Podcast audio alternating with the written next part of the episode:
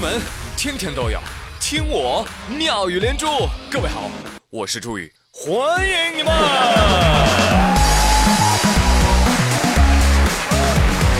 谢谢谢谢谢谢好朋友们。哎呀，这刚结婚才不多久啊，父母就过来催着要生小孩我就说了，不生不生不生不生，不想生，生了会后悔的。我爸就说了，生孩子怎么会后悔呀？啊，我们当年也是结婚了，马上就生了你，你看我们后悔吗？哎呀，别催别催别催别催，你催了我这辈子都不生。哎呀，逆子啊，真后悔生了你这个逆子啊！阿爸呀，太美的承诺，因为太年轻。一秒前的你呀，还是太不成熟了。哎，其实你们早就后悔了。记得小的时候啊，我房间乱，我妈就后悔啊。哎呦，我这是养了头猪吗？真后悔呀！我要真养头猪，我还能吃肉呢。养你有什么用啊？就会惹我生气。我跟你说，搁现在我就可以理直气壮的还回去了。妈。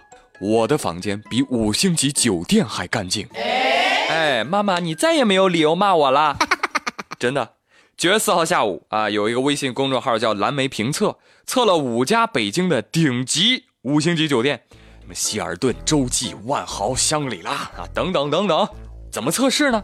他们啊，就是在床上、在马桶上、在浴缸上盖戳，盖什么戳？隐形印章啊，就这印章啊，你肉眼看不出来。必须用专业的荧光设备一扫，哎，它就出来了。所以这床单被罩换没换，这马桶浴缸擦没擦，只要看这印章还在不在就知道了。可是这些近两千元一晚上的五星级酒店的测试结果让人是大为吃惊。哎，被套床单几乎都不更换，连马桶都不擦，漱口杯也不洗。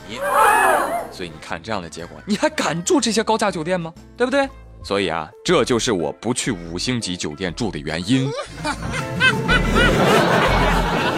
其实呢，我已经很感动了。只有五星级酒店才对贫富一视同仁，是吧？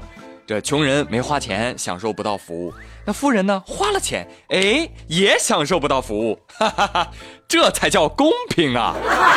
所以各大酒店良苦用心，你们没有体会到。哎，今后啊，哪怕我们睡五十块钱一宿的街边小旅馆。就能够享受到五星级酒店完全同等的服务。我呸！这家伙一晚上省了好几千块，这才是为普通消费者着想的好酒店，为他们疯狂打 call 啊，朋友们！紧接着有消息称，很多酒店目前正在大量采购可以把隐形印章拍出来的荧光设备，他们准备采购齐全之后，给酒店保洁人员每人配备一个。啊，以后客人退房之后就去房间照一照。哎，发现有印章了，通通换掉。尽管这增加了酒店卫生保洁工作的难度，但是很多酒店表示，为了客人，这都是应该做的。啊，当然，以上啊是网友杜撰啊，下面才是洲际酒店的真公关。北京三里屯洲际酒店的负责人说了：“哎呀，你们这个评测机构曝光的内容不能够真实呈现我们酒店的情况，为什么？你看你你们这拍摄一视频，对吧？”你没有办法确定时间节点呀，对不对？先拍还是后拍？哎呀，还是剪辑的，所以这也代表什么呢？您我们没有办法确定这个曝光内容的真实性嘛？网友说了：“哎呀，你们这公关太厉害了，不表态先彻查问题，反而先怼视频造假，你这用的是两千块钱一个月的公关吧？你哪怕把锅甩给保洁阿姨，也算是个态度，对不对？”哎呀，网友们还没习惯吗？啊，好多人做坏事儿，那都是理直又气壮啊，是不是？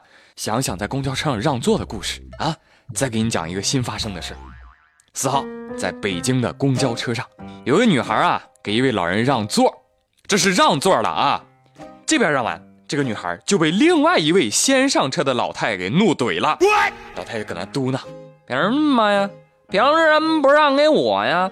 太不厚道了，你这姑娘。”为什么让给他呀？他是你爸呀，还是你妈呀？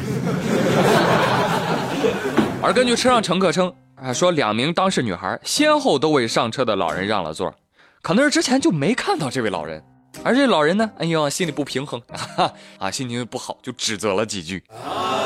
哎呀，实在是对不起啊，是我想象力太贫瘠了。我想破脑袋我也想不到，居然还有这种怼法呀！不让座被骂也就算了，你让了座还能被骂？哎，大妈，人都让了座了，让了座不是好人谁是好人？你是啊？对呀，搞事情啊！让座不是好人，哼，那就不让呗，反正都不好了，对不对？也就是这两位姑娘善良，哎，换我我肯定要怼回来的。什么让座的人是是是是我爸还是我妈呀？都不是，都不是，我就不能让给人了？那都是第一次做人，我凭什么非得让给你呢？那我是你孩子吗？啊，你要座，你怎么能要的这么理直气壮呢？怎么样，怼的是不是相当有力？哎，有些人的逻辑哈，还真是奇了怪了。我没有，你没有，可以；我有了，你没有，可以；我没有，哎。你怎么能有呢？不行啊，不行！我呸！哎呀，建议以后啊，公交把这个凳子啊都撤了吧，啊，都拆了啊，根治道德绑架纠纷。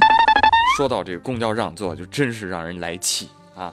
再给你们分享个新闻故事，让你们出出气。前几天啊，有位弯弯的网友在网上爆料，说自己发着烧坐地铁，还是被好心人让座，哎，才有个地方坐下。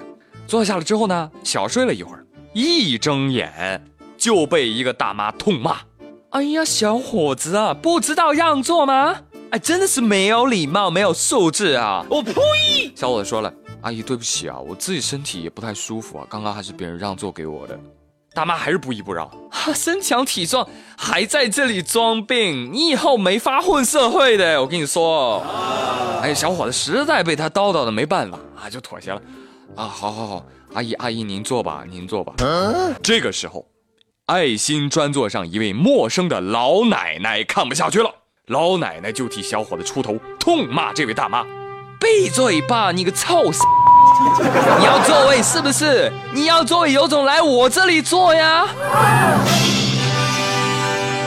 你是小狗吗？就会汪汪叫啊！整个车厢都是你的声音，赶紧给我闭嘴！哎呦！”这么一枪声，大妈不敢应了，灰溜溜跑到下一节车厢，走的时候也不大嗓门了啊，就变成碎碎念了。小伙子说：“这个时候站在我眼前的不是一位奶奶，是一位女超人，真的让我超感动的。”老奶奶最后还恨铁不成钢的对小伙子说：“小伙子，遇到这种人啊。”哎，你就骂回去嘛！对待不讲理的人，确实不能跟他讲理的。小伙子，赶紧回家，赶快看医生啊！啊，好好休息一下喽。好了，哎，今天节目就说到这儿了。哎，其实我也生病了。哎，最讨厌就是这种情况啊，生病了 还老痛苦了，但是领导听不出来。好了，朋友们，哎，今天妙连珠就说这么多了。我是朱宇，感谢收听，咱们明天同一时间不见不散喽，拜拜。